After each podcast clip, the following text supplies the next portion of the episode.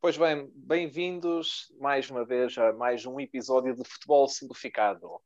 Uh, agradecido uma vez mais por nos ouvirem, fazer também e deixar o meu obrigado e também dos meus companheiros de painel pelo apoio que temos recebido, pelas vossas visualizações e pelos comentários que nos têm feito chegar. Agradecemos de verdade o vosso apoio e esperemos que todos estejam bem nesta altura ainda complicada para todos. De qualquer forma, vamos ao que interessa, vamos falar de futebol.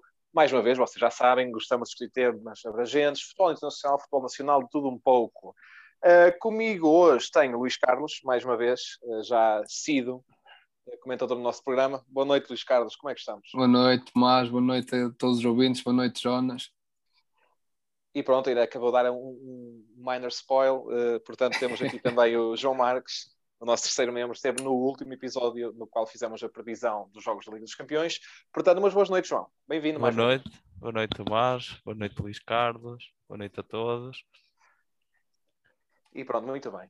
E vamos começar, portanto, com o tema. Uh, estamos a meio da Semana Europeia, tivemos os primeiros Jogos da Liga dos Campeões, uh, todas as primeiras mãos foram jogadas e penso que é mais ou menos uh, visível que temos um, uma mudança no shift do poderio dos clubes europeus, não é verdade?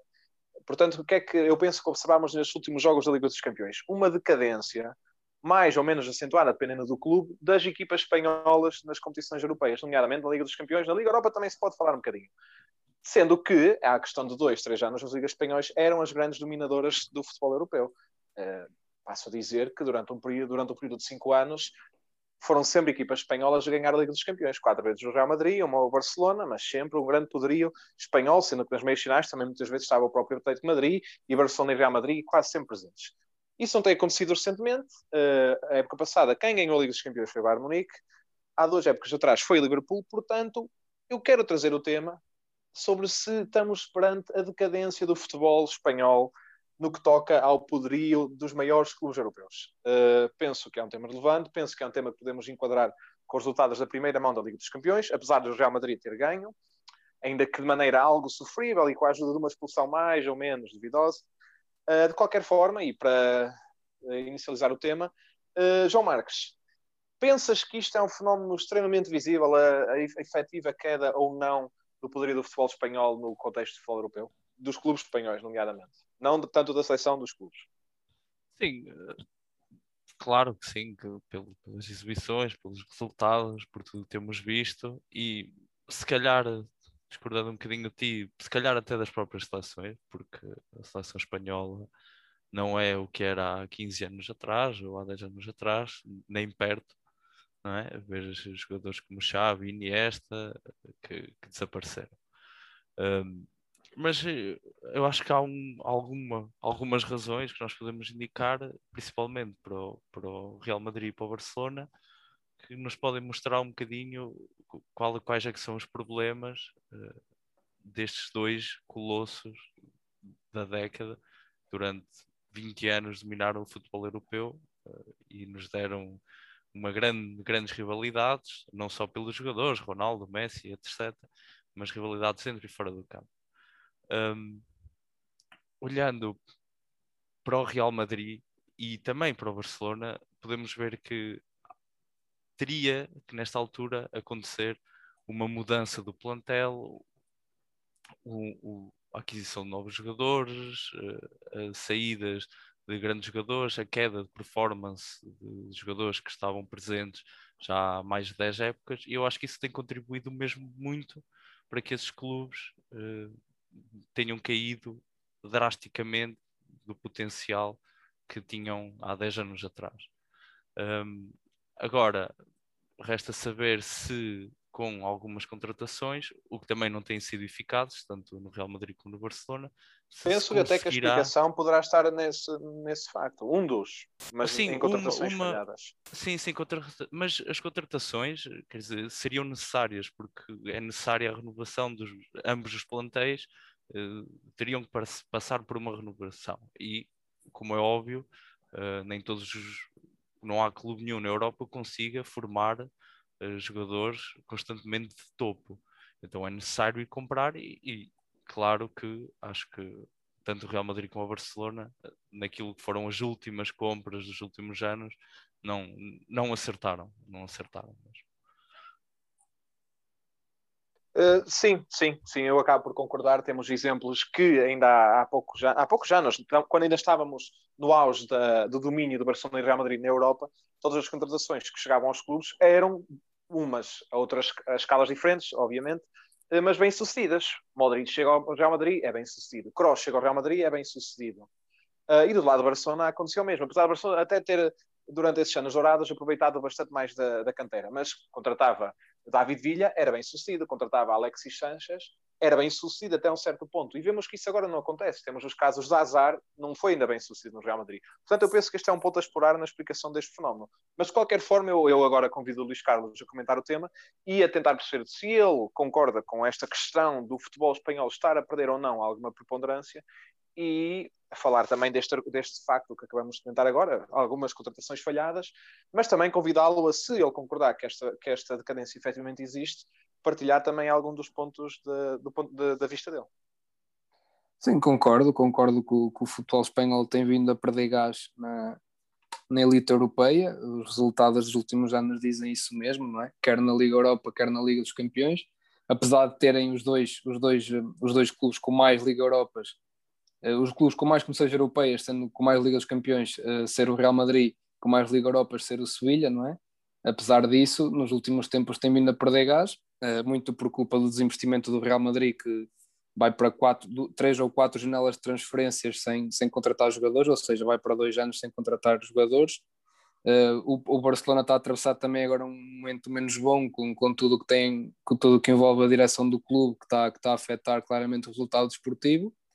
Uh, a, par, a juntar a isso a saída do, do, do Cristiano Ronaldo de, de Espanha e, e, a mudança para Turim, uh, Ronaldo, como nós sabemos, é um jogador talhado para, para vencer a Liga dos Campeões e é, é o jogador da Liga dos Campeões, né? acho que vocês também concordam comigo. E a juntar, a, junta juntando estes fatores todos, claramente que o futebol um, espanhol tem, tem perdido força, uh, especialmente para o, para o futebol inglês, que, no, que nos últimos anos voltou em força, depois também ter estado afastado das, das grandes decisões durante muito tempo, agora parece que, que voltou em força aí com o Liverpool.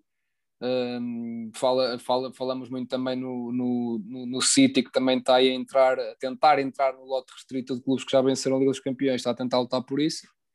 Uh, os ingleses também conseguiram recentemente algumas conquistas um, uh, da, da, da, da, Liga Europa, a par do, do Chelsea, do próprio Manchester United do, do José Mourinho. E pronto, isto vem dar, vem dar força à nossa, à nossa teoria, apesar do Sevilha o ano passado ter ganho a, ter ganho a, Liga Europa, não é? Mas, mas, claramente que há aqui uma, um retrocesso das equipas, das equipas uh, espanholas em, em, relação das inglesas. Uh, acho que também uh, as equipas inglesas olharam um, um pouco para, para a competição da, para a competição da, da, Liga Europa com outros olhos uh, quando a competitividade da, da, Liga Inglesa aumentou e quando eles veem uma maneira de, de atingir os objetivos de, de, chegar à Liga dos Campeões vencendo a Liga Europa, acho que há muitos clubes ingleses que, que de facto uh, beneficiam, estão a beneficiar, beneficiam não, mas uh, dão tudo na Liga Europa precisamente como forma de conseguir o apuramento para a Liga dos Campeões. E esse facto falas relativamente a equipas inglesas, é isso? Sim, sim, equipas inglesas, que acho que é quem, quem está aí a voltar em, em força no, no futebol europeu. Então, e tu pensas que a falta de competitividade ou aquela que se perdeu na... A questão é que eu, em termos de Liga Europa, eu penso que este, que este fenómeno não é, nem é assim tão visível. Não, não, tendo o Sevilha, o Sevilha ganhou, ganhou das últimas cinco, ganhou quatro, não, das últimas seis ganhou quatro, uma coisa assim.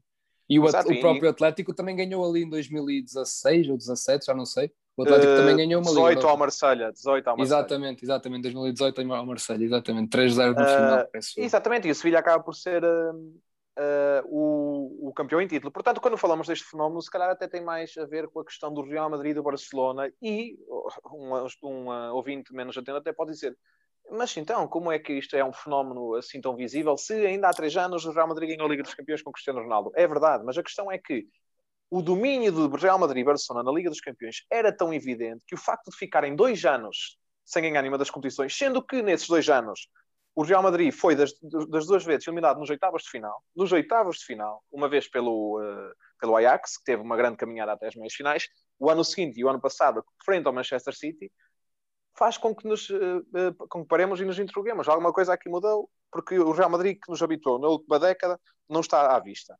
E, portanto, penso que é efetivamente importante perceber quais os fatores. Eu penso que vocês já enumeraram alguns, mas e, e, e, prefiro agora um deles, o fator Cristiano Ronaldo, falando obviamente do caso do Real Madrid, mas também o podemos tentar explicar num ponto de vista do Barcelona.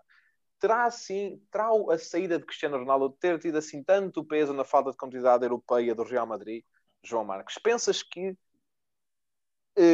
um homem só pode causar esse impacto no clube, assumindo que não é um homem qualquer e que falamos de Cristiano sim. Ronaldo, o melhor marcador da história da Liga dos Campeões, sim, sim. o melhor marcador da história nas fases da Liga dos Campeões e um, e um jogador que tem cinco Ligas dos Campeões no seu pergaminho. Portanto, acho que é por que aí é que podemos tirar aqui? Tem, é por aí que temos que começar quando quando, quando da venda do Cristiano Ronaldo uh, foi contratado um suplente, uma reserva, não é? Alguém que iria substituir Cristiano Ronaldo. É? Uh, quando a venda dos 100 milhões, esses 100 milhões são quase auto automaticamente transferidos para Eden Hazard. Uh, como, como todos nós sabemos, Eden Hazard já ganhou Premier League, já ganhou Liga Europa, já foi considerado o melhor jogador da Liga Inglesa, é um jogador de renome, um jogador top mundial há uns anos, neste momento não pela, pela forma dele, mas um, eu acho que o, o grande problema do Real Madrid, para além de ter vendido Cristiano Ronaldo, foi a, a, a falta e, e, e, o problema em substituir o Cristiano Ronaldo. Porque se ponhamos o caso do Real Madrid ter vendido Cristiano Ronaldo e ter contratado um jogador que continuaria a marcar 30 eh, golos por época, 10 eh, golos na Liga dos Campeões, eh, se calhar a situação seria outra, como é óbvio.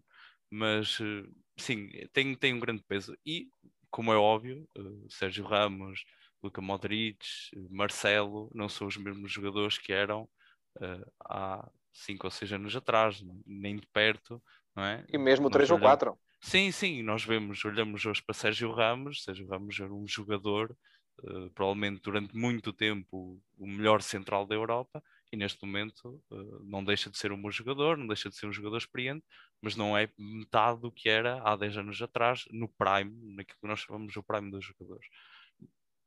Agora, a questão de ambos os clubes, porque eu acho que o problema acaba por ser o mesmo: é a, necessidade de renovar e não conseguir renovar com, de forma uh, eficaz ou, ou, sequer próxima daquilo que era antigamente o clube.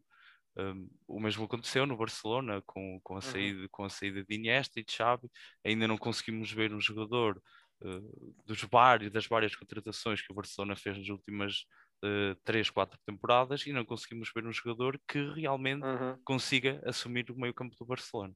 Isto dando um exemplo parecido àquilo que é, sim, sim. o, que é sim, o Cristiano Ronaldo. O, Real Madrid neste momento ainda não conseguiu arranjar um jogador que marque aquele sempre acima de 30 golos por época ou 40 golos por época uh, e como é óbvio também ainda não conseguiu uh, renovar algumas soluções na defesa e mesmo no meio campo.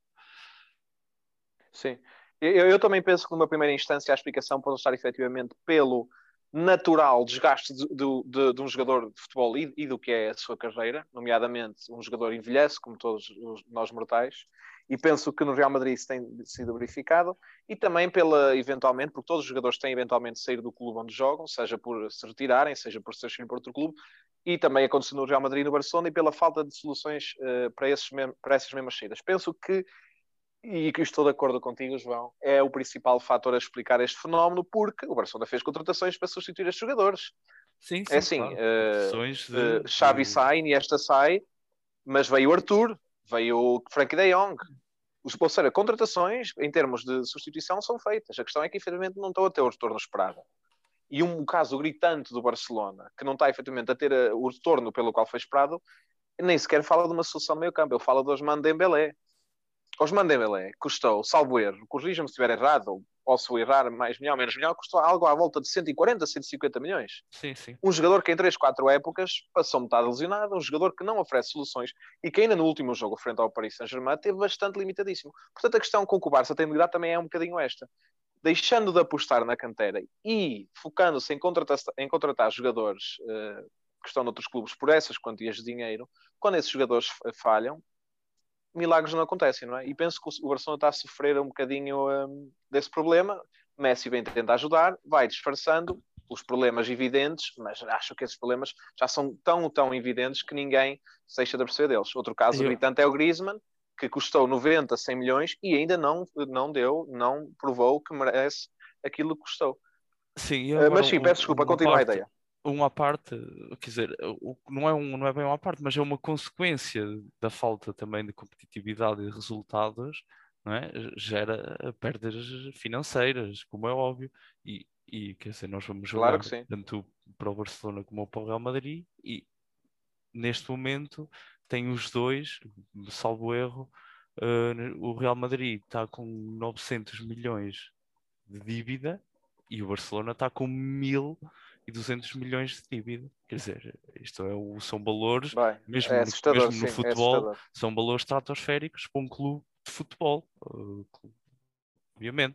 E, e, e provavelmente para, além... para, os dois maiores clubes do mundo. Sim, certo? sim, para, para, para, os dois melhores, a nível de, de finanças, uh, serão o Barcelona, o Real Madrid e o Manchester United, e são os, quer dizer, são, se os dois clubes produzem financeiramente o maior resultado, uh, neste momento apresentam perdas de 200 milhões num ano, 100 milhões num ano, como é óbvio que uh, vai ter também consequências, não só fora de campo, também, também vão haver consequências dentro de campo.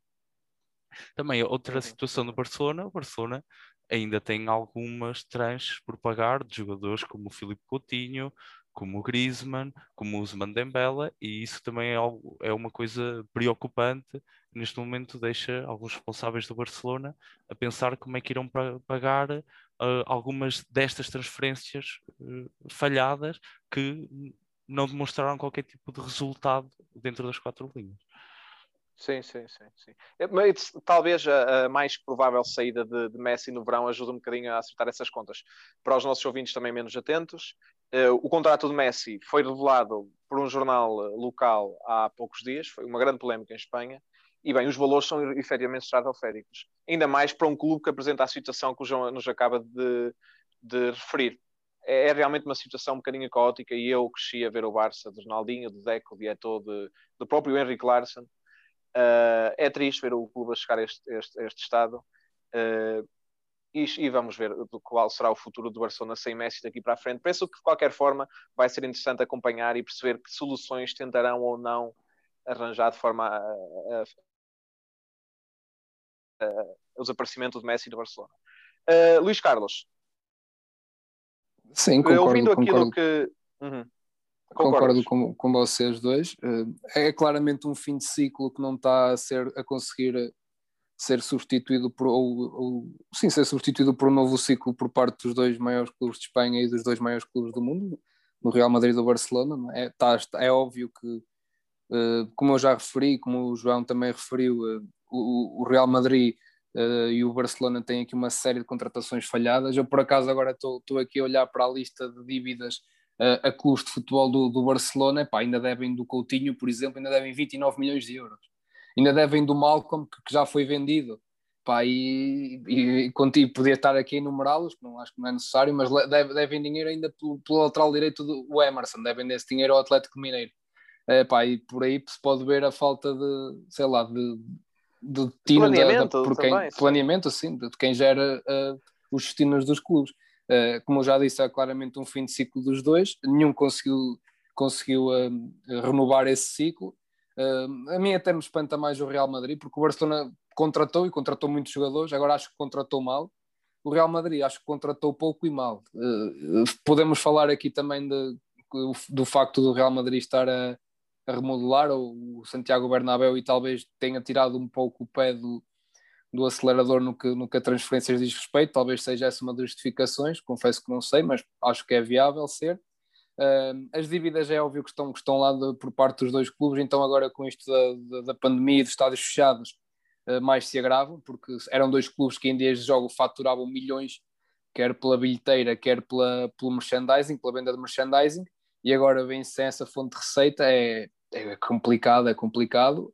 Uh, prevejo anos difíceis para, para os dois clubes.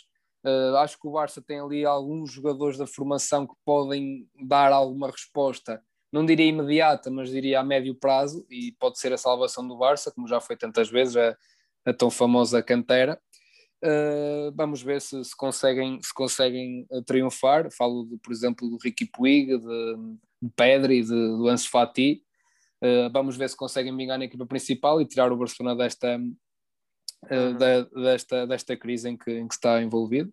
Do Real Madrid já prevejo um pouco mais dificuldade, apesar do Real Madrid ser, ser um clube que tem aquela identidade de chegar ao mercado e contratar quem quer e pagar o que for preciso. Fala-se muito já em, eh, na renovação do Real Madrid com, com a frente de ataque nova, por exemplo, com o Haaland e com o Mbappé.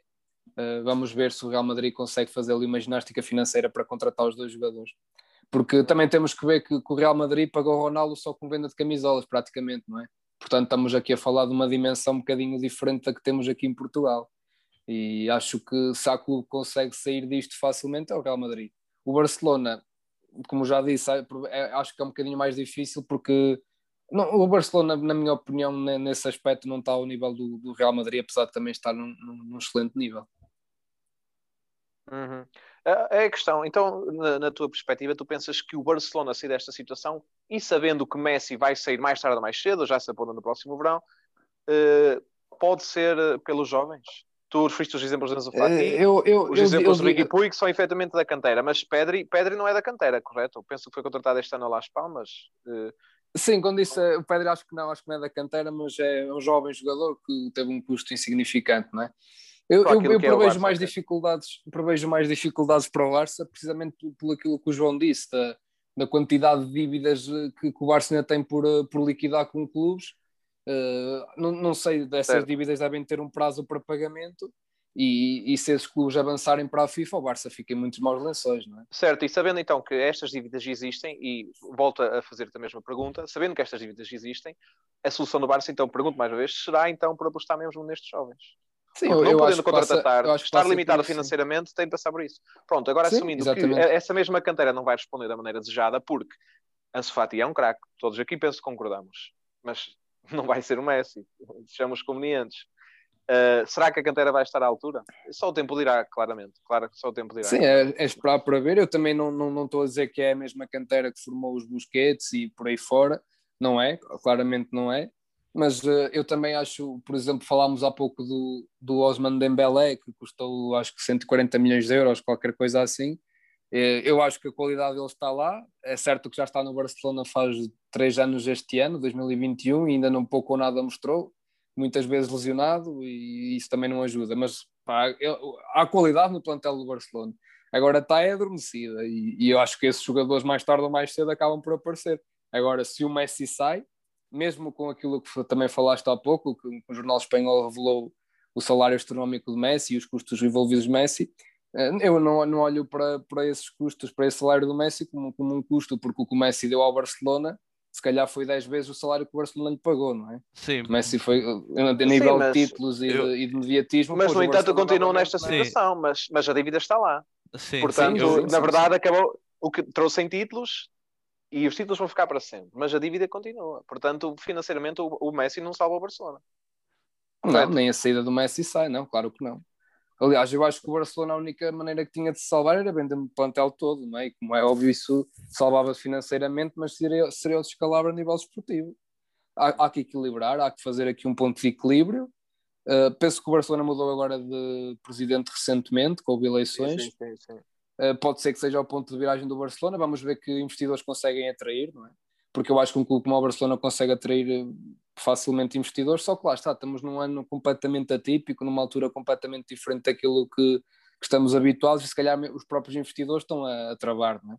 Estão a travar porque isto não está, não está para grandes aventuras neste, neste momento. Uhum. João? A, a voltar a, a trazer o que vocês falaram sobre a questão do, do contrato do Messi, eu discordo completamente do Luís Carlos. Acho que uh, independentemente daquilo que o Messi trouxe ao Barcelona, foi uma completa irresponsabilidade financeira aquilo que foi dado a Lionel Messi. Os problemas do Barcelona não vêm do ano passado, os problemas do Barcelona não vêm de há dois anos, os problemas financeiros do Barcelona já vêm de alguns anos para cá, e olhando para aquilo que são os valores do contrato do Messi, o que eu, na minha opinião, achei completamente escandaloso porque eu não acho que um jogador de futebol, por muito que por muita imagem que possa trazer, por muitas camisolas que possa vender e por muitos títulos que possa trazer ao clube, eh, eu não acho que um jogador de futebol eh, tenha o valor da estabilidade financeira do clube. E foi isso que aconteceu a Messi. Eh, todos nós temos uma boa e um, geral, geral, uma boa opinião geral daqui, do Lionel Messi. Uh, mas a mim, na minha opinião, eu acho que ficou um pouco mal. Uh, um jogador que claramente não precisa de dinheiro, uh, um jogador que já ganhou tudo o que tinha para ganhar, financeiramente deve estar muito bem na vida, de certeza. eu acho que um jogador não precisava daquela quantidade absurda de dinheiro. Eu não sei se vocês têm mais, mais ou menos noção, mas ele ganhou 150 milhões de euros por época no espaço de quatro épocas. Mamma mia. Mamma mia. Quer dizer, eh, no espaço de quatro épocas, em quatro anos, fazer cerca de 150 milhões por ano, acho que é, é irresponsável. Eu acho, acho que é a palavra mais correta, até é irresponsável, é financeiramente irresponsável. Uh, quer dizer, nós vemos o salário do Neymar e achamos que é uma coisa completamente absurda. Uh, olhamos para certos salários de jogadores, mas olhando para esta coisa do Messi, para este contrato absurdo mesmo pronto, percebe-se porque é que se calhar o Barcelona está assim e porque é que, porque é que o Barcelona tem 1.2 mil milhões de dívida. Eh, se calhar, pronto, entende-se um bocadinho, mas discordo sim, sim. Por, por é muito, um por muito que o Messi possa dar, eh, porque o Messi, quer dizer, há quatro anos todos nós saberíamos, quer dizer, que as performances de Messi começariam a cair, como é óbvio, a idade pesa a toda a gente, não é? E o Messi não é, não é diferente disso.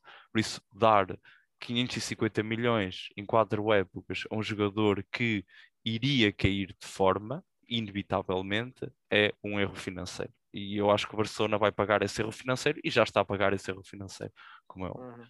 Uhum. Uhum. Sim, sim, é eu, eu, sim eu, eu também penso que sim. E, e, até tem uma questão, isto tu acabaste de explicar as coisas de forma muito sucinta relativamente à, à parte financeira.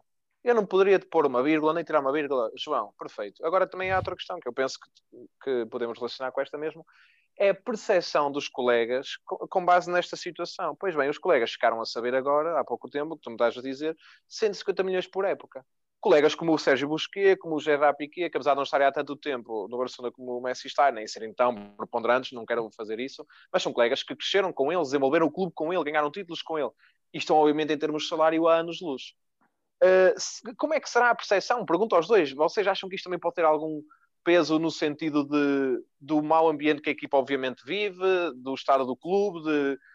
Como é que um colega de equipa se sente ao saber isto sobre, sobre o Lionel Messi? Deve ser bastante complicado. O, o, Real Madrid tem seria a melhor, a melhor equipa para te responder a isso e o Florentino Pérez também, não é? Porque ele está habituado a ter um balneário cheio de trutas, como se diz na gíria, e isso por vezes traz problemas. Mas eh, regressando aqui à parte financeira e respondendo ao, ao Jonas, uh, falaste em 550 milhões em 4 anos, certo? Sim, sim. De, de, dos valores envolvidos no Messi. Pá, eu, eu confesso que não, não, não tenho aqui na, na minha posse a informação do que é que o Messi rendeu nesses quatro anos no nível financeiro ao Barcelona, mas eu acho que facilmente cobriu esse valor. Acho que o problema do Barcelona não é o Messi e, e sinceramente, mesmo poupando os tais 150 milhões de euros por ano com o Messi, acho que o Barcelona vai continuar a ter problemas e se calhar até mais porque vai perder um dos melhores jogadores de, de sempre da história de futebol. Pode-se falar que é muito, pode-se falar que é pouco. Eu, por acaso, confesso que vi um, umas notícias precisamente isso que tu falaste, os valores uh, polémicos envolvidos na, nos salários e nos prémios de, e nos bónus que Messi tinha no seu contrato. Isso foi saiu no jornal no jornal Afeto ao Real Madrid em Espanha, não é?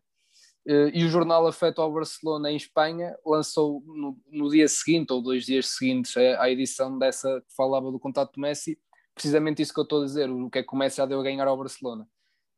confesso que não é, não é minha, não é minha não é a minha preferência discutir este tipo de, de coisas em, a nível de futebol, a parte financeira é das que menos me interessa, Mas quando se fala de Messi, epá, eu acho que, acho que não, não, não, não ia por aí, não ia por essa parte que vocês, que vocês falaram, porque é o Messi, porque é o Messi, o Messi pá, é, é o Messi, não, não, há mais nada que eu possa dizer em relação ao Messi, não dizer é o Messi. Não, é? uhum. não eu, mas, eu, mas, eu okay, penso que é muito interessante, mas eu penso que é interessante. Eu penso que é muito interessante termos aqui esta divisão de opiniões. É, é, penso que este é tema Messi, do Messi. É o Messi, eu entendo. Eu sou da opinião que no jogador deveria ser maior que o clube, mas a realidade é que o Messi neste momento é maior que o Barcelona. Sim, concordo 100% contigo. Sim, sim. E, e, eu acho que, quando independentemente de tudo aquilo que o Messi possa dar ao Barcelona, uh, temos também que nos lembrar de uma coisa: é que o Barcelona deu tudo a Messi. Concordo, 100% de acordo contigo. O Messi, o Messi eu acho que não era necessário, pelo menos na minha opinião, este, este, estes números, quer dizer, não é necessário, independentemente de tudo, daquilo que dá ou deixa de dar, o Messi não será necessário 550 milhões.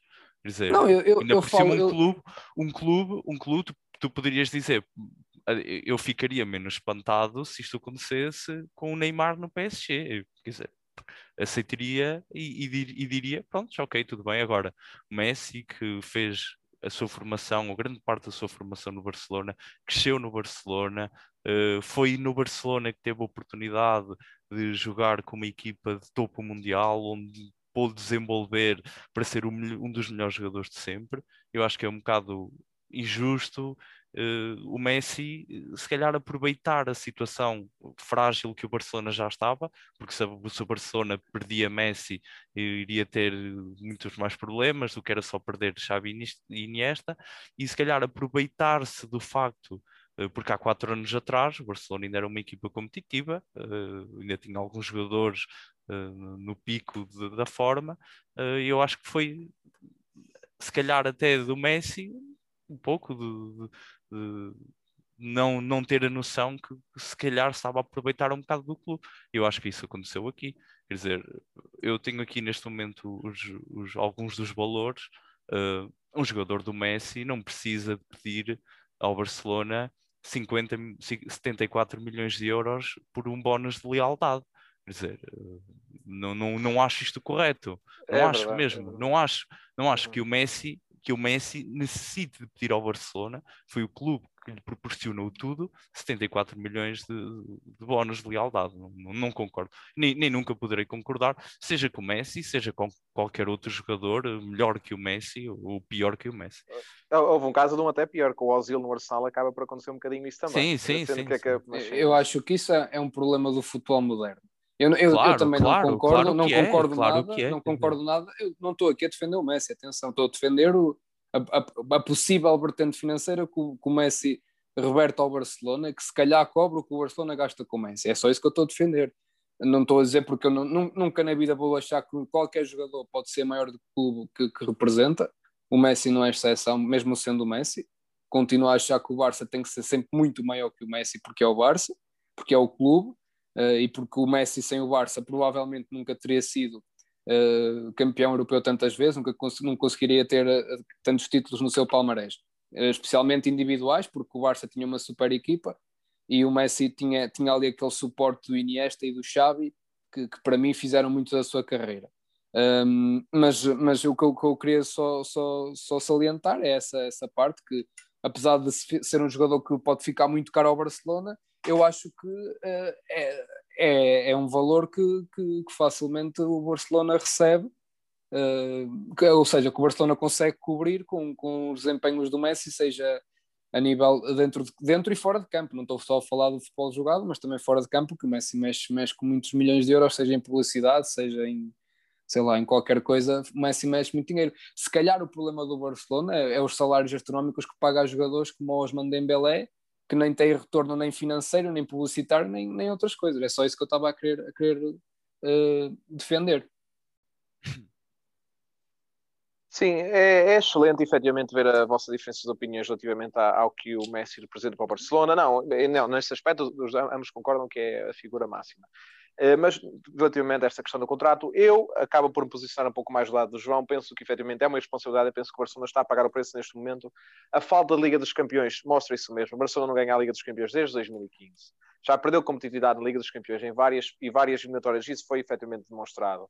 Fala de casos contra, como a Roma, fala de casos como o do Liverpool, uh, este, mesmo este ano, que perde com, com o PSG, o ano passado, 8-2 frente ao Bayern de Munique, são exemplos gritantes da falta de, de competitividade europeia, que é o tópico que estamos aqui ainda aproximar a discutir hoje. No entanto, este tópico do Messi merece toda a nossa atenção e sem dúvida que voltaremos a discutir em programas futuros. Eh, continuando na nossa discussão e também trazendo as, poucas, as coisas um bocadinho mais para o lado do Real Madrid, eu pergunto então se. Deixa-me só concluir aqui a, esta, questão do Messi e do problema do Barcelona uh, e concluo da seguinte maneira: será que o problema é, esse, é, é, é, o preço que o Barcelona paga ao Messi ou é o preço que paga, por exemplo, a jogadores como o Bright White, uh, Osman Dembélé, uh, Griezmann, Não, mas Filipe Coutinho, questão, eu, eu entendo Pjanic. a tua ideia. Eu entendo. Eu sim, acho que o problema do Barcelona é, foi, um, foi, foram erros. Eu acho que o problema do Barcelona. Acho que o problema do Barcelona é, na minha opinião, é erros de scouting. E scouting, porque os jogadores que eles foram buscar, nenhum deles está a ter o rendimento esperado.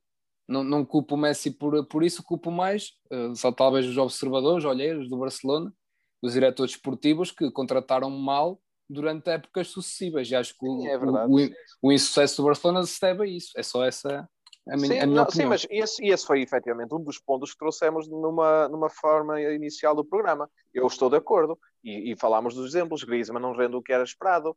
Um, os, os Mandembele não rendem o que é esperado. O próprio Filipe Coutinho rendeu mais no Bayern de Munique do que no Barcelona. A partir daí está tudo dito. A partir daí está tudo dito. Frank de Jong ainda não rendeu o que é esperado. Uh, mas a questão é que esta questão do Messi também é relevante para perceber o estado do Barcelona e a falta de capacidade de resposta financeira que o clube atravessa. Como o Jonas Benas referiu, penso que é uma das explicações, não é a única, claro que não. Messi já deu muito ao Barcelona e ao futebol europeu, mas penso que é uma das explicações e penso que merece ser, eh, ser discutido, como, como o fizemos. Passando um pouco para o lado do Real Madrid, esta questão não existe, não há um jogador que monopoliza os salários do clube, certo? Isso não existe. Mesmo o próprio Cristiano, quando estava no clube, a, a discrepância para o segundo mais bem pago do plantel, imagino eu que seria Sérgio Ramos, Gareth Bale, o próprio Benzema não seria tão grande. Portanto, como é que pode ser a explicação do Real Madrid? Será que todos os fundos, como ainda há pouco, e o, e o João também referiu a, a, os problemas financeiros que o Real Madrid atravessam, eh, como é que isto é explicado? O Real Madrid ainda há dois anos ganhou a Liga dos Campeões. Dois anos, falo 2018. Uh, eh, ganhou quatro de cinco anos. É um clube que tem patrocínios multimilionários, com mar das marcas mais conhecidas do mundo. Falo da Adidas, falo da Audi, so on and so on. Como é que então podemos explicar isto? Então, sendo que o problema do Barça pode ser explicado pela falta de acerto em contratações, eh, má gestão em salários de alguns jogadores. O Real Madrid como é que é? Qual é o problema? É só a saída de Cristiano? É isto que explica a, a aparente eh, perda de competitividade europeia? Não, Pergunta não, aos é, dois. Não só, é. não só, não é só uh, também, também acontece uh, aquilo que também aconteceu no, no Barcelona, que são os Exato, casting sucessivos para certas posições. Uh, Lembro-me agora da contratação do Luca Jovic, que foi um jogador completamente banal naquele Real Madrid, penso que fez nem 10 jogos chegou a fazer, e que neste momento até voltou a ser emprestado para o Eintracht Frankfurt. Uh, falo de Vinícius Júnior, uh, Rodrigo. Rodrigo, exatamente. Sim, o próprio, o próprio Militão. Há ali, há ali alguns jogos de casting. E, e, depois, eu acho que também o que falta muitas vezes nessas equipas é um jogador uh, com características psicológicas de líder. E no Real Madrid não temos, falta alguém que assuma verdadeiramente o ataque do Real Madrid, um jogador que diga, ok, a bola vem para mim, nós jogamos, sabemos jogar e fazemos as coisas. Eh, eu acho que isso também falta um bocadinho no Barcelona, mas se calhar mais no, mais no Real Madrid. No, no Barcelona, então Benzema não, faltaria... Benzema não faz este papel. Não, não, certamente que não. Benzema é um bom jogador, um jogador leal ao, ao Real Madrid, que nestes últimos anos tem sido um dos melhores do plantel, se não o melhor, uh, talvez, talvez até o melhor. Ele foi o melhor jogador da Liga Espanhola na época passada, não esquecendo isso. Um, mas falta, falta aquilo que se chama um patrão do ataque, alguém que marque golos. Uh, aí está. E agora falta Cristiano, tempo. portanto. Falta sim, Cristiano, sim. Voltamos portanto. à figura, voltamos à figura de Cristiano Ronaldo. Uhum, uhum. Sim, o, o problema do Real Madrid é, é um pouco como o do Barça. Mas uh, o, o, problema do Real Madrid aqui é que, é que contratou jovens jogadores, Vinícius, Vinícius Júnior, digo, Rodrigo, uh, e, e, ainda, obviamente, não conseguiu tirar uh, rendimento esportivo deles. Uh, relembro aqui que o substituto de Cristiano Ronaldo, quando ele saiu do Real, foi o Mariano Dias, não é? E, e, portanto aqui diz muito do que do, do, do, do, insucesso do Real Madrid nos últimos anos, penso eu, não é? Sim, sim, e uh, pagaram a fatura de forma bem grande com a derrota nos oitavos final frente ao Ajax. 4-1 no Bernabéu. 4-1 no Bernabéu. Tem aqui alguns jovens jogadores que poderão vir a ser grandes jogadores, mas para já são apenas projetos de jogadores. Não, o Hazard veio, também tiveram azar com o Hazard, são muitas lesões, mas eles também já sabiam que o Hazard era propício a ter lesões pelo estilo de vida que ele leva uh, fora do futebol, não é? Ele próprio admitiu já várias vezes em várias entrevistas. E quando tu queres ser um jogador top nos dias de hoje e queres ser dos melhores do mundo, tens que, para além da qualidade, tens que ter um espírito de sacrifício enorme e tens que fazer como, um pouco como o Ronaldo. O Ronaldo também é um, é um caso extremo de, de empenho, mas uh, fazer um, um bocadinho mais do que o, o Eden Hazard faz fora dos relevados, não é? Uh, e concordo com o Jonas quando, quando diz que, que, o Real Madrid não tem aquele homem que, que lidera o ataque, tem um líder da, da equipa que é claramente Sérgio Ramos, mas sim, não, não tem aquele, aquela referência de ataque. O Benzema é um excelente ponta de lança, atenção, excelente avançado, gosto muito dele, mas não é aquela referência que um clube como o Real Madrid precisa, não é? De, se nos lembramos dos últimos anos, Raul e Ronaldo desempenharam muito bem essa função no ataque do Real Madrid e Benzema por muito bom jogador que seja, não é um jogador ao nível de Raul e, e, e Cristiano Ronaldo. E, e, até penso que há outro jogador que, que, vale a pena referir nesta, nesta equação, que é o caso de Gareth Bale. E eu penso que o Real Madrid e o próprio Florentino Pérez, a quando da saída de Cristiano, tentaram com que Gareth Bale, que vinha efetivamente de marcar aquele grande golo na final da Liga dos Campeões, de bicicleta, ao Liverpool de, de Carios, que teve uma noite muito infeliz. Uh, mas de qualquer forma, o Bale acaba por sair como o herói dessa final um, e eu penso que o Real Madrid acabou por ver como uma espécie de salvador. Obviamente, nós sabemos como é que essa história acabou. Sabemos agora que Gareth Bale veio para o Tottenham emprestado. Mesmo no próprio Tottenham está a ser é, bastante. É, é, apenas utilizado na Liga Europa, não é?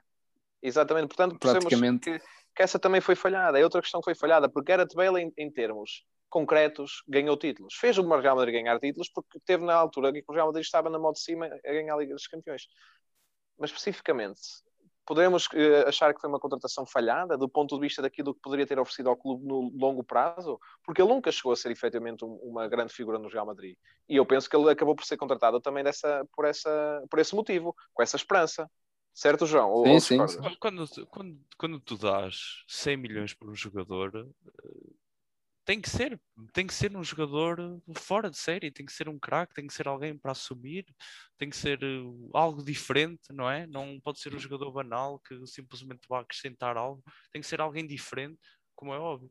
E, e certamente Gareth Bale, as, as, intenções de Florentino Pérez, uh, quando, quando de sair de Cristiano Ronaldo, o primeiro pensamento teria sido, ok, o Gareth vai assumir eh, como a grande estrela da equipa, Uh, pronto, quer dizer, isso não chegou a acontecer, nós também não sabemos os motivos todos, uh, o que é bastante o golfe, estranho. O golfe será um dos motivos, não? Sim, sim, sim, o golfe talvez, talvez nos dê alguma explicação, mas não há grandes explicações sobre aquilo que se passou com Gareth Bale, nós não sabemos grande coisa, simplesmente Gareth Bale não se apresenta à altura, uh, penso que foi o ano passado e já há duas épocas vinha a ter problemas com Zidane, uh, pronto, e este ano, como é óbvio, teve que para, para poder jogar futebol, teve que ir para o Tottenham e mesmo assim no Tottenham, aí está, como vocês disseram, está a ser utilizado na Liga Europa, mas pronto, ao menos vai jogando.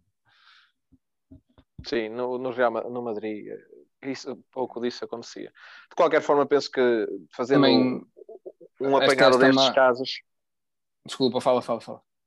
Não, apenas dizer que fazendo um apanhado destes casos podemos concluir que o Real Madrid também sofre daquele síndrome que falámos de Barcelona, de contratações falhadas. E que isso pode, portanto, explicar um pouco do insucesso recente que tem sofrido na, nas competições europeias e na Liga dos Campeões especificamente. Mas, eh, por favor, continua o teu ponto. Sim, é, é, era isso que era aí que queria chegar. E falar também do subrendimento do, do bolador do, do, Real Madrid, do Luca Modric, que, que, parece que se eclipsou desde que ganhou o bolador, não é? O, o próprio meio campo do Real Madrid é, é, composto praticamente por Casemiro, Kroos e Luca Modric, tens ali o Valverde que, que vai entrando, não é?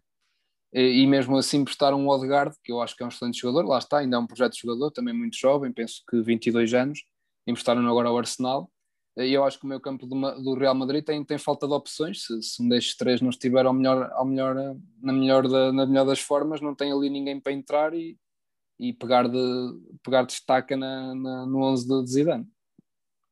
Sim, voltamos à questão da contratações falhadas, uh, falta de investimento em soluções concretas e penso que este poderá ser a explicação maior para o insucesso dos, de ambos os clubes no, no, no, passado recente. Estão os dois de acordo, penso? Sim, sim. Sim, sim, completamente de acordo. E isto, se calhar, até pode ser uma das explicações, porque o Atlético, até ver, lembro que estamos a, a ter este episódio no dia 24, 25 de, de fevereiro, para quem nos estiver a ouvir do futuro, e ah, eles não sabem o que dizem. é difícil fazer previsões futuras, não. Voltando a, a falar de uma forma mais séria, os lembro que poderá ser esta também uma explicação pela qual o Atlético Madrid se encontra em primeiro na Liga Espanhola, não é? Porque a falta de competitividade do Real Madrid e do, e do Barcelona na Europa não é uma invenção nossa. Portanto, essa falta de competitividade na Europa eventualmente ia ser refletida também a nível doméstico. E sendo que o Atlético Madrid é uma equipa que nos últimos anos investiu, podemos argumentar de forma mais ou menos acertada, ok? Mas investiu num excelente lateral. Trippier é um excelente lateral, apesar de não ter jogado recentemente, mas é um excelente lateral que o Atlético conseguiu contratar. Conseguiu contratar João Félix, conseguiu contratar Tomás Lemar. Eu, eu, falo nos últimos anos e a capacidade de contratação que o Atlético Madrid tem vindo a, a conseguir. Um, eventualmente as coisas teriam de, de, mudar. E penso que esta falta de investimento do Real Madrid e Barcelona, falta de acerto em contratações cruciais, poderá explicar um pouco da situação do Atlético Madrid. Se vai continuar no futuro, veremos, não é? O Atlético Madrid até tem vindo a descer a sua forma, mas penso que poderá ser uma explicação. Uh, portanto, vocês concordam, não concordam? Acham que isto poderá ser um ponto de viragem no futebol espanhol como o conhecemos? Poderá mudar a dinâmica? Poderemos ver equipas como o Atlético Madrid, Sevilha, a própria Real Sociedade, que teve um início da época espetacular, aproximar-se mais das duas equipas uh, uh, Real Madrid e Barcelona? Eu, quer dizer, eu não acho que vá ser muito por aí. Eu acho que vai acontecer uh, um bocadinho como, como o Luís Carlos estava a falar ainda há pouco dos clubes ingleses os clubes ingleses, depois daquela grande era de ouro do Manchester United, do próprio Liverpool, do Chelsea, uh, também aconteceu um pouco isso, muitos jogadores que acabaram a carreira, eh, foi necessária alguma renovação dos clubes até voltarem a estar nos, nos, grandes palcos, como está agora o Liverpool, como esteve o Tottenham também há dois anos, como tem estado o Arsenal, o Chelsea, o próprio Manchester United. Eh, eu acho que vai acontecer um bocadinho por aí, vão, vai haver Uh, ainda alguns anos em que os clubes espanhóis não vão ser tão competitivos, mas eu penso que tanto o Real Madrid como o Barcelona, no espaço de uma década ou duas décadas, voltarão a estar aí como, como clubes topo mundial a competir pela Liga dos Campeões e Ligas Europas. Ok, então pensas que tudo voltará à natural ordem das coisas. Sim, sim, sim, o Real Madrid, quer dizer, nós já, nós já vimos este cenário do Real Madrid, nós já vimos o Real Madrid, uh, basicamente a ficar sem equipa, digamos assim, a ter que contratar jogadores novos. Uh, vimos isso a seguir àqueles grandes galácticos, a alteração que teve que fazer nas equipas, é? uh, acertando na, na, na, contratação de Cristiano Ronaldo e de algumas peças fundamentais daquela equipa. E eu acho que o Real Madrid poderá uh, fazer, poderá fazer isso não rapidamente, não acho como os jornais e os sites esportivos falam, que para o ano a dupla de ataque do Real Madrid será Mbappé e Alan. Não acho que isso vai acontecer, nem acho que o Real Madrid vai fazer grandes contratações nas próximas temporadas, mas daqui a alguns anos penso que sim, penso que, que o Real Madrid, tanto o Real Madrid como o Barcelona, voltarão a ser competitivos. Uhum. Concordo. Sim, e, acho que, sim. Acho, e vai desculpa, depender da, da melhoria da, da, situação financeira. Não há problema nenhum, continua. Apenas tentar perceber que esse desenvolvimento que poderá ou não acontecer vai depender, obviamente, da situação financeira que ambos os clubes atravessam e que, e que têm de resolver de uma maneira ou outra. Não é? Mas sim, continua, sim. por favor, Luís. Sim, eu só queria acrescentar aqui ao raciocínio do Jonas que não, que não podemos, como ele disse bem, não podemos subestimar equipas como o Real Madrid. Só é a equipa que tem 13 Ligas dos Campeões, não é? E eles mais cedo ou mais tarde aparecem em força e de um ano para o outro fazem uma equipa completamente nova e estão a lutar por tudo novamente. Portanto, posto isto, acho que não, o Real Madrid nunca pode ser subestimado na Liga dos Campeões. Uh, falando, pegando aqui no Atlético, que merece também bastante destaque aqui, como tu falaste bem, Tomás, como tu introduziste bem, o Atlético investiu muito e bem, a meu ver, fez uma equipa bastante competitiva, uma equipa à imagem de Simeone, tirando o João Félix, que não, que não acho que não encaixa muito bem ali, apesar de eu achar que é um excelente jogador, não, é, não, não está num clube que beneficia o seu tipo de jogo. Uh, falaste aqui de vários jogadores e, e agora faltou a cereja no topo do bolo, que é Luís Soares, que aos 34 anos ainda está pleno das suas capacidades e tem feito muitos golos em Espanha. E isso o que coloca o, Real Madrid, o Atlético de Madrid ali claramente no leque de restrito de clubes que conseguem lutar pela, pela Liga Espanhola. Acho que este ano, o, o, aliás, agora à data deste episódio, como tu falaste há bocado, o Atlético tem vindo a perder pontos, perdeu agora recentemente com o Levante em casa e o Real Madrid aproxima-se. O Real Madrid é sempre uma equipa perigosa, nem que seja só pela experiência dos seus jogadores, coisa que os do Atlético, tirando ali uh, Luís Soares, não tem grande experiência nestas andanças de lutar por títulos, não é? E portanto, vamos ter aqui uma liga bastante interessante até o fim. Uh, acho que também a competitividade da Liga Espanhola baixou um pouco nos últimos anos. Temos exemplos como o Valência, um clube, um clube grande em Espanha que este ano está em 12 lugar à data de hoje. Esteve ali, recentemente também esteve ali nos últimos lugares da Liga isso também reflete a falta de investimento que, que houve não só nos clubes que referimos até agora, mas no próprio futebol espanhol. Uh, contudo, a acrescentar também, como tu acrescentar, uh, só para concluir o teu raciocínio de que falaste do Sevilha e do Real, da Real Sociedade, sim, muito, muito excelentes, excelentes projetos, especialmente o da Real Sociedade. Uh, Real Sociedade tem uma equipa muito bem arranjadinha, uma equipa que está a lutar também por títulos. Aliás, falta disputar a final da Taça do Rei da época passada com o seu rival Basco, o Atlético, Atlético Bilbao. Uh, pode ser também, um, podemos estar aqui a, a, assistir ao nascimento de uma, de uma boa equipa, não de uma equipa de top, isso não acredito, mas de uma equipa que, que talvez desempenhe ali o papel que, que o Valência desempenhava há uns anos. Uh, e também dar aqui uma, uma palavra de, de, de apreço ao Sevilha, que também está a ter um projeto bastante interessante, uh, quer a nível europeu, quer a nível uh, interno, o Sevilha, que, que, como nós sabemos, é a equipa da, da, da, Liga Europa, está a tentar agora entrar no leque das Champions. Uh, correu mal a primeira mão com o Borussia Dortmund, vamos ver como é que corre a segunda, mas o Sevilha acho que também é um projeto interessante e que, que vem aqui dar uma, uma, uma esperançazinha ao futebol, ao futebol espanhol. Sendo que nos últimos, nas últimas épocas foi o maior representante do futebol espanhol na Europa, é? ainda que na Liga Europa. Sim, sim, é, é, ainda não deixa de ser uh, fantástico, não é? A Liga sim, Europa é muitas sim, vezes vista sim. por nós e por muitos adeptos como algo não tão digno, algo não tão, não tão difícil assim de ser conquistado. Isso não poderia ser mais longe da verdade possível, porque a Liga Europa vemos ano após ano, tem equipas excelentes, treinadores excelentes e jogadores excelentes, tanto o jogador que joga agora na Liga Europa de classe mundial, até falo um exemplo, que está a afrontar agora uma equipa portuguesa, o caso de Pierre América Aubameyang, apesar de ter tido uma primeira mão menos feliz, mas não deixa de ser um jogador de topo. O próprio Manchester United está na Liga Europa, tem Bruno Fernandes, jogadores de topo, Mundial, é uma competição eh, cheia de qualidade. Uh, pronto, em jeito de conclusão, eu, eu, penso que deixámos aqui algumas ideias sobre aquilo que poderá ser as explicações do, do Real Madrid e Barcelona mais especificamente, terem falhado na Europa recentemente. Veremos como a, o resto da Liga dos Campeões terminará e, nos deixa, e se nos deixa continuar a posicioná-los nessa mesma ideia que tentámos transmitir. O Barcelona penso que infelizmente não escapará mesmo. 4-1, derrota em casa, uh, não deverá ser fácil de conseguir uh, ultrapassar. Penso que os dois concordam, certo? Sim, claro. Uh, sim, de qualquer é forma, difícil. sim, de qualquer forma, há Messi e coisas mais loucas já aconteceram, não é? Sim, Portanto, basta lembrar aquela ver... eliminatória contra a Roma, não é? Exatamente, exatamente. Contra, exatamente. contra o Liverpool. Contra o Liverpool, sim. Ou os próprios 8-2 do Bayern em Lisboa. A, uh, bem, remontada, remontada contra o PSG. Sim, o Barcelona é, é, uma equipa digna de momentos espetaculares e na Liga dos Campeões então parece que, que, é ainda mais. Pronto, não sei se algum de vocês dois quer deixar alguma nota relativamente ao tópico que tentámos trazer hoje. Não, acho que ficou assim abordado, acho que ficou tudo abordado. Claro que sim. Eh, é um tópico que poderíamos falar horas e horas. De qualquer forma, penso que deixámos uma ideia bastante interessante e, foi bom também ver algumas ideias divergentes. Alguma nota final, João? Não, só hum, agradecer mais uma vez por estar aqui na vossa companhia, no Futebol Simplificado e uh, esperar para ver para os próximos resultados da Liga dos Campeões.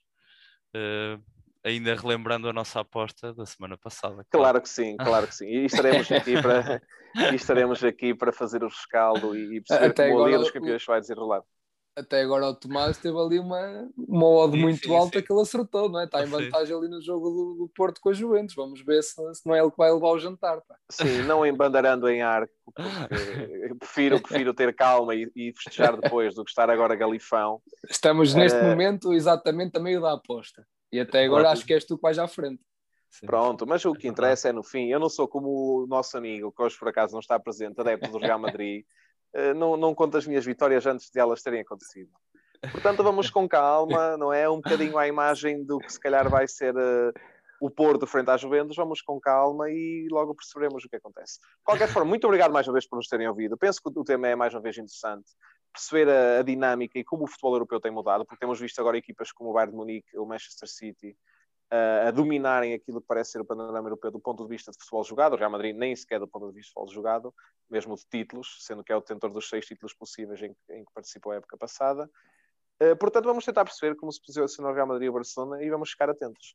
Da minha parte, Tomás Frias, peço mais uma vez, uh, despeço mais uma vez vocês, espero que continuem bem, protejam-se uh, a vocês e aos vossos familiares e aos vossos chamados e caso tenham alguma dúvida, algum comentário, alguma sugestão ou quiserem vir até aqui uh, conversar um bocadinho connosco, enviem uma mensagem para futebolsimplificado1994.gmail.com. Da minha parte é tudo, boa noite, muito obrigado.